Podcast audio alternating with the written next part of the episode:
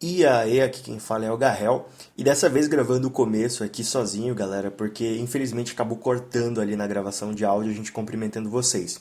E o nosso tema de hoje é a lista de melhores jogadores do século aí. Vamos dar uma analisada nela e ver no que que dá. Valeu, vem comigo. Boa, e estão concorrendo aí ao prêmio, vou dar uma lida alfabética para vocês terem noção do nível de jogador que está na lista. Vamos lá. Então, primeiro, Andrea Pirlo, Iniesta, Shevchenko, Robin, Cristiano Ronaldo, David Beckham, Fábio Canavarro, Totti, Lampard, Buffon, Cacilhas, Kaká, Mapé, Messi, Modric, Figo, Neuer, Salah, Neymar, Lan, Lewandowski, Ronaldinho, Ronaldo Fenômeno, Sérgio Ramos, Gerrard, Xavi, Zidane e Ibrahimovic.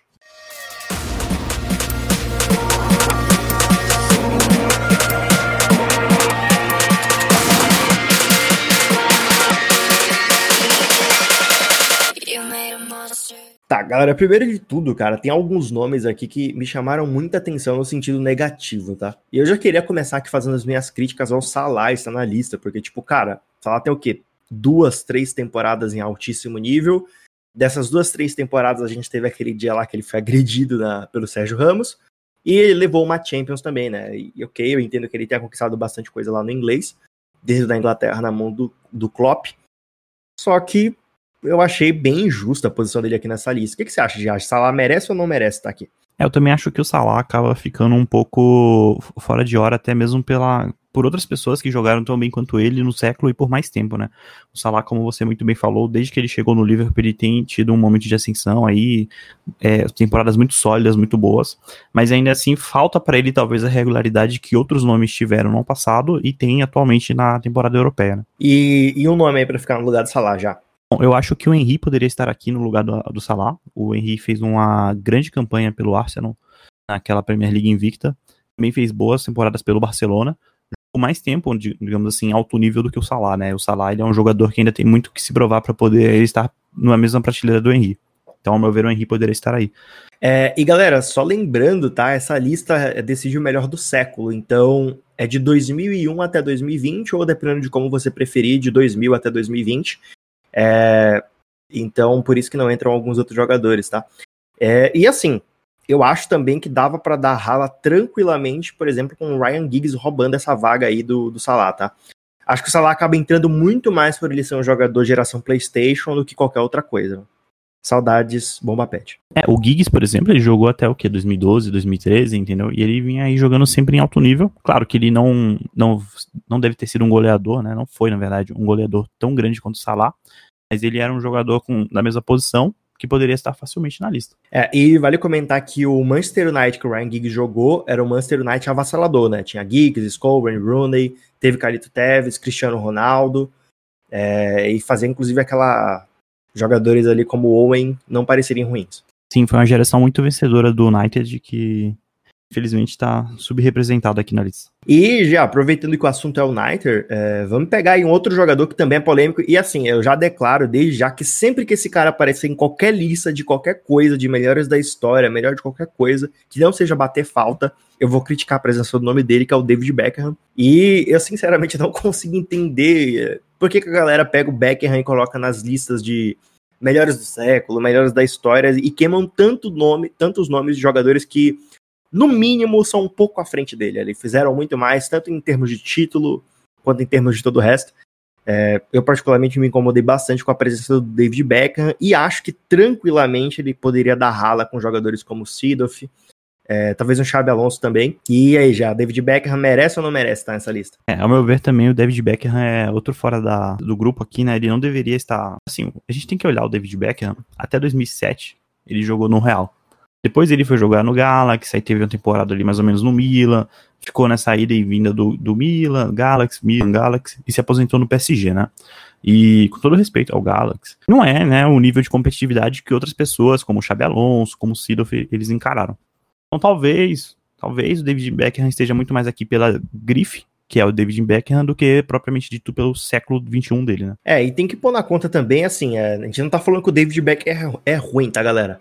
Mas a melhor fase do Beckham foi no United e foi antes dos anos 2000. Então foi um negócio ali que durou, se não me engano, até 99. E quando ele chega no Real, ele vai para fazer parte daquele projeto dos Galácticos, que é um projeto que não, não entregou o que tinha que entregar, né, acaba decepcionando muito, e ele fica ofuscado por outros nomes que também são na lista aí, como por exemplo o Ronaldo Fenômeno e o Zidane. E apesar de eu ter dado uma enrolada para falar o Zidane aí, né, é um, aproveitando também o nome dele, é um pouco questionável, né, já considerando que a gente tá falando só do século, tá galera? Lembrando aí, ok, Zidane faz parte dos melhores da história, mas considerando só o século, a gente tá analisando seis anos da carreira do Zidane, são seis anos finais. O Zidane sempre com aquela grife que ele carrega, né, todo o nome do Zidane, mas de fato para você pegar seis anos, de novo, com outros jogadores que jogaram no meio de campo também, como o Xabi Alonso, Busquets, e que não estão aqui na lista, chama um pouco a atenção, né? Porque ele jogou ali, não ganhou as Copas do Mundo pelo, pela França, nem em 2002, nem em 2006. Ele chegou até a final com 2006 fazendo uma grande Copa, mas ele não ganhou.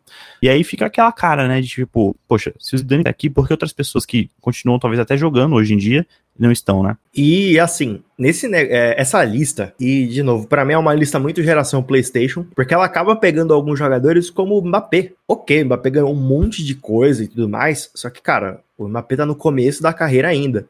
E assim, o Mbappé tá desbancando caras como Thierry Henry. Thierry Henry também francês, também jogou pra caramba e conseguiu jogar muito em dois times. É, o Mbappé, é, para mim, o Mbappé acaba tendo muito mais uma projeção do que necessariamente aquilo que ele já entregou aqui, né? E, e óbvio, sei que eu tô falando de alguém que já ganhou Copa do Mundo, que já ganhou Golden Boy e por aí vai. É, o Mbappé também, outro jovem, né?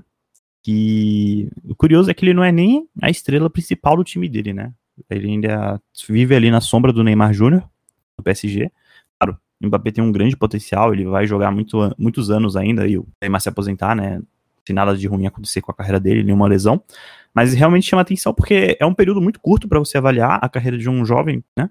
E que ainda jogou apenas na França. Ele não saiu para jogar num, em algumas ligas mais competitivas, como a Premier League, a Liga Espanhola e a própria Liga Italiana.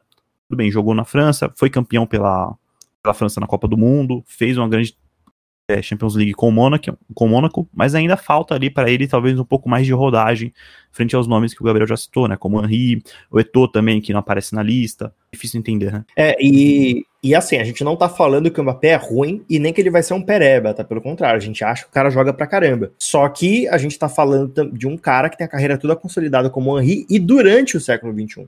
E assim, é... quando a gente analisa, por exemplo, Mbappé contra Henry, a gente vai ter dois caras que ganharam pelas suas seleções. Só que quando a discussão vai para o que eles fizeram por seus clubes, é, eu acho que acaba não tendo muito peso você falar, ah, o Mbappé foi campeão da, foi campeão da Liga Francesa. Ah, ele foi campeão da Copa Francesa. Diferente, por exemplo, de um Thierry Henry que, vem, que vence a Liga Inglesa invicto. Pois é, então, infelizmente pro Mbappé, é, o nome dele tá aqui mais por uma grife uma projeção de futuro mesmo do que o desempenho dele, né? Lembrando que o desempenho dele não é ruim, mas é muito curto.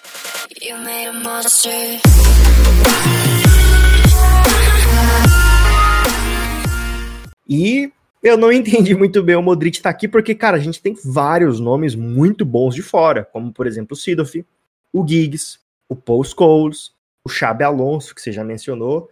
E aí, já o, o Modric é o nome mais fraco dessa lista aqui? Olha, eu acredito que sim. O Modric, ele tem um. Ele tem um. Não um grife, né? Mas ele conta uma história muito bonita, porque o Modric conseguiu levar a Croácia, que não é uma seleção tão relevante assim, até a final da Copa do Mundo. Ele tem, teve ali temporadas muito boas pelo Real, claro, acompanhado pelo Tony Kroos, como você bem citou.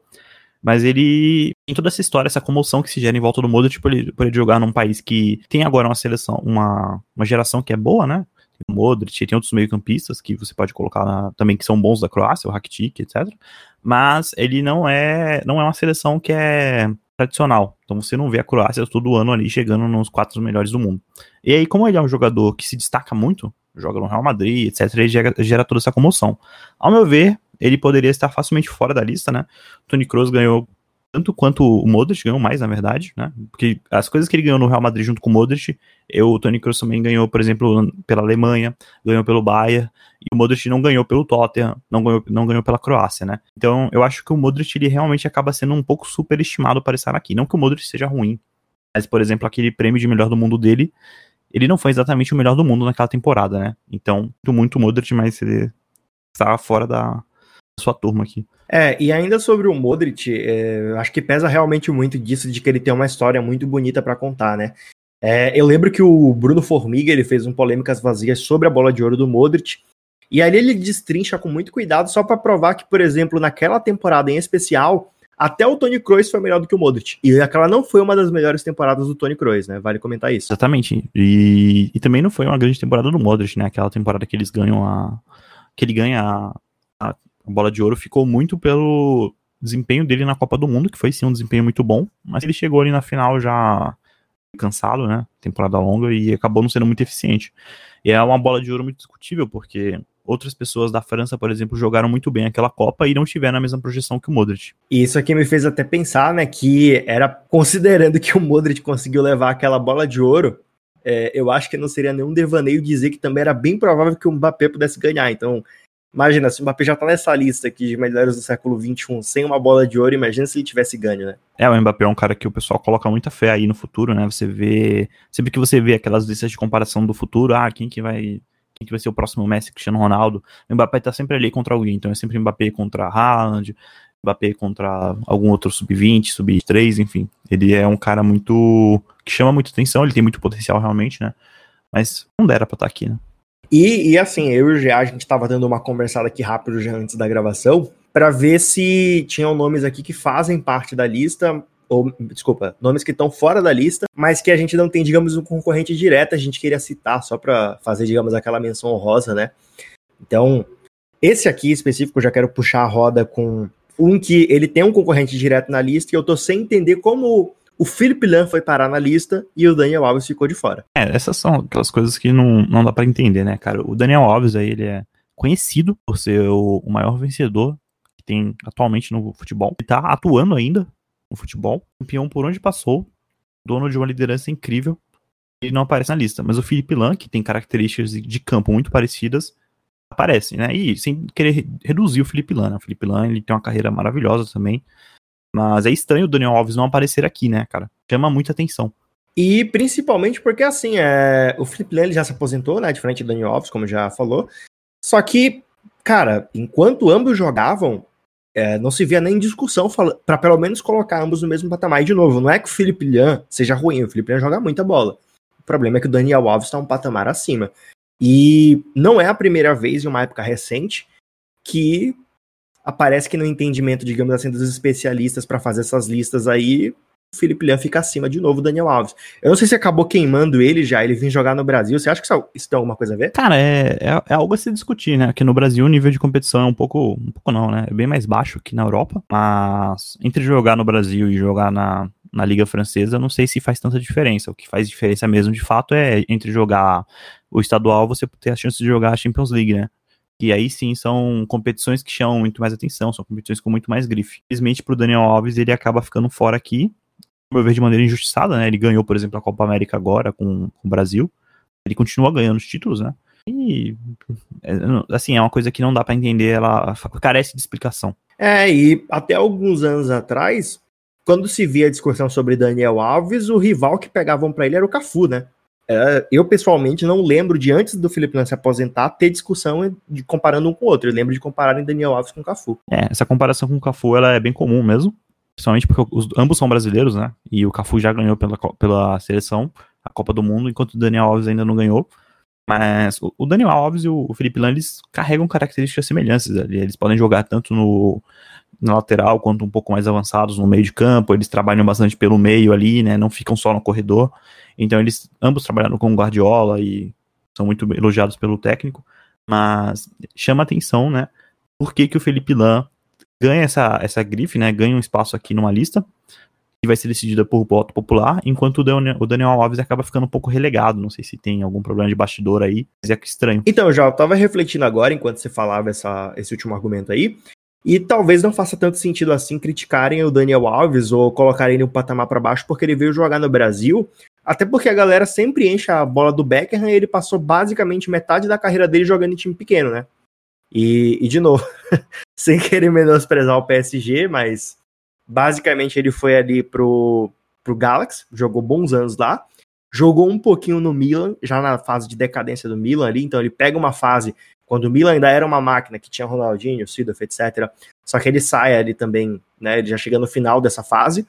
E ele joga no PSG, e assim, o PSG que o Beckham jogou não é o PSG que a gente conhece hoje por ter Neymar, Mbappé, etc. Era um PSG com uma grife bem menor. É, inclusive quando o Beckham chega para jogar no PSG, o, ele chega para ser um dos líderes, um dos líderes do projeto de formação do PSG, né? O, o Ancelotti fala isso no livro dele, que o Beckham vem jogar no, no PSG para ser um dos líderes e ele queria, é, assim, o Beckham foi por vontade própria, né? Não era uma jogada de marketing, pelo menos o Ancelotti fala no livro dele que ele queria de fato jogar lá, né? Mas voltando aí sobre o Daniel Alves, é curioso, né? Porque o Daniel Alves ele ainda passou por outros clubes e foi campeão também por outros clubes, não só no Barcelona, enquanto o Felipe Lan tem toda a carreira dele ali pautada, digamos assim, no Bayern de Munique, né?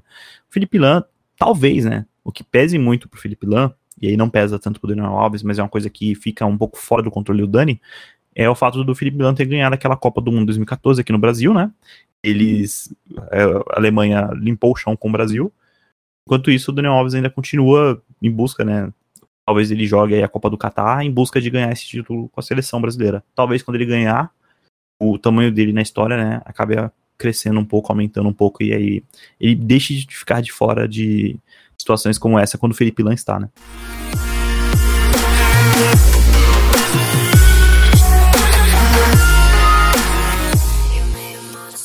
E já tem um outro nome aqui também, e de novo, não é chamando o cara de ruim, mas é que lembrando, a gente tá debatendo aqui quem são os melhores, né? Que é o Ibrahimovic, ele tem gente pesada para brigar com ele no ataque, como por exemplo o Eto'o e o Wayne Rooney, né?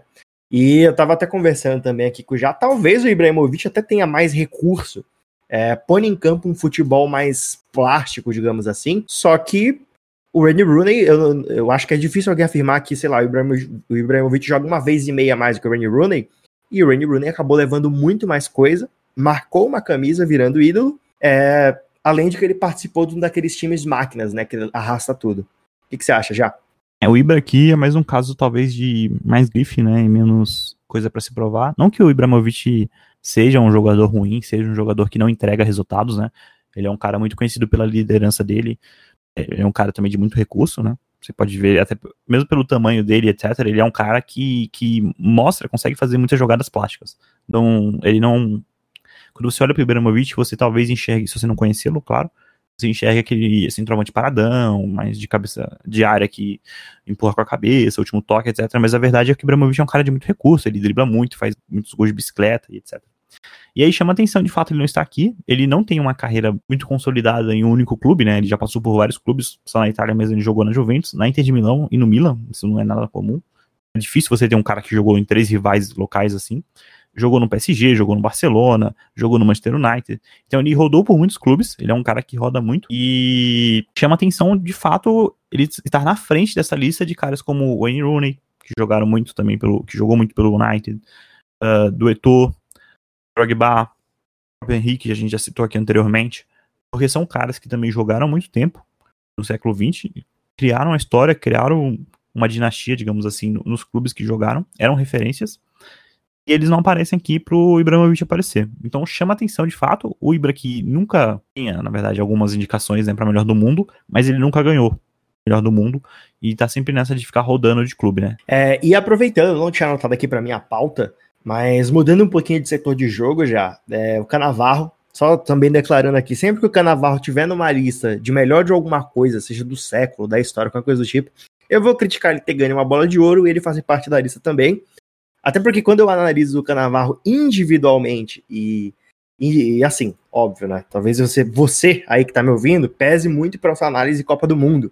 Mas eu não sei se individualmente, como jogador, com recurso, etc., o Canavarro é tão melhor assim como jogadores como Thiago Silva, Piquet, Rio Ferdinand, é, até além como outros zagueiros aí mais recentes do futebol.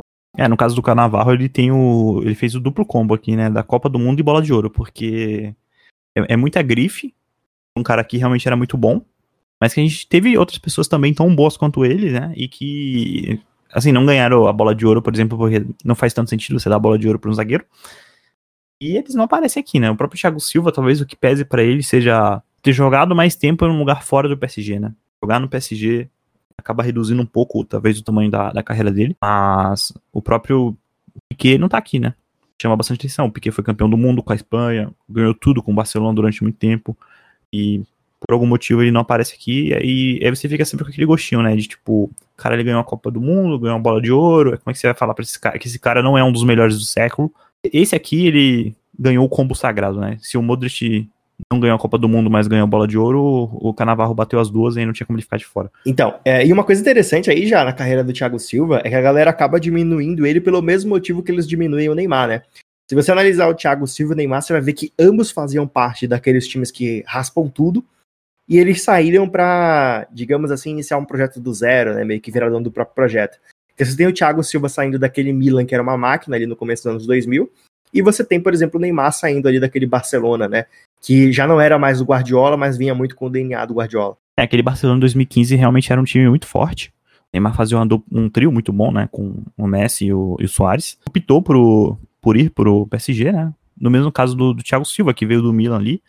Ele jogou pouco tempo no Milan, né, cara? Ele jogou. Mas no PSG ele fez a carreira dele ali, ele fez o nome dele na história do clube, na história da Europa. Talvez isso acaba reduzindo um pouco o tamanho dele para algumas análises, porque uma coisa é você fazer uma carreira dominante no PSG, né? Outra coisa é você fazer uma carreira dominante, sei lá, no Barcelona ou no Real Madrid, que são pesos diferentes. Mesmo que talvez ele tivesse ganhado as mesmas coisas, né? Os títulos nacionais, ou seja, somente os títulos nacionais, não tivesse ganhado uma Champions, pois o peso seria muito diferente.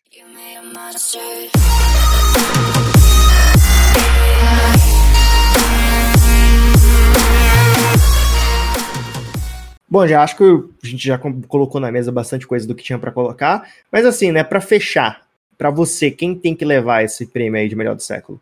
Ah, com certeza Lionel Messi. Não tem como não dar esse prêmio pro Lionel Messi. É, ele é um cara disputa na história, né? Ele não disputa só nesse século, ele disputa na história para ver quem é melhor, quem é maior.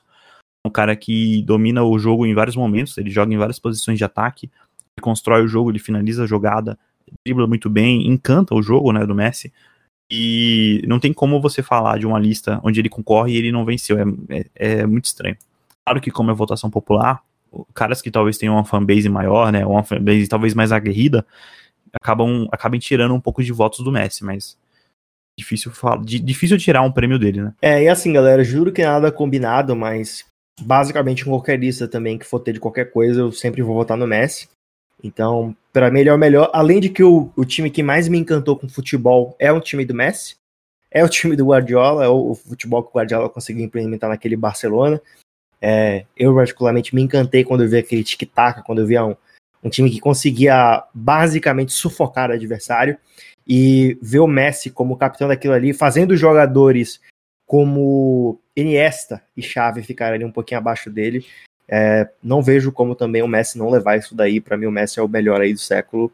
E em segundo lugar, ali com uma menção honrosa muito poderosa, o Cristiano Ronaldo. O Cristiano Ronaldo, que inclusive tem um, uma carreira tão vitoriosa quanto a do Messi, né? Mas ele ainda tem o, o, o bônus, digamos assim, que ele ganhou coisas por Portugal, que o Messi não conseguiu ganhar pela Argentina.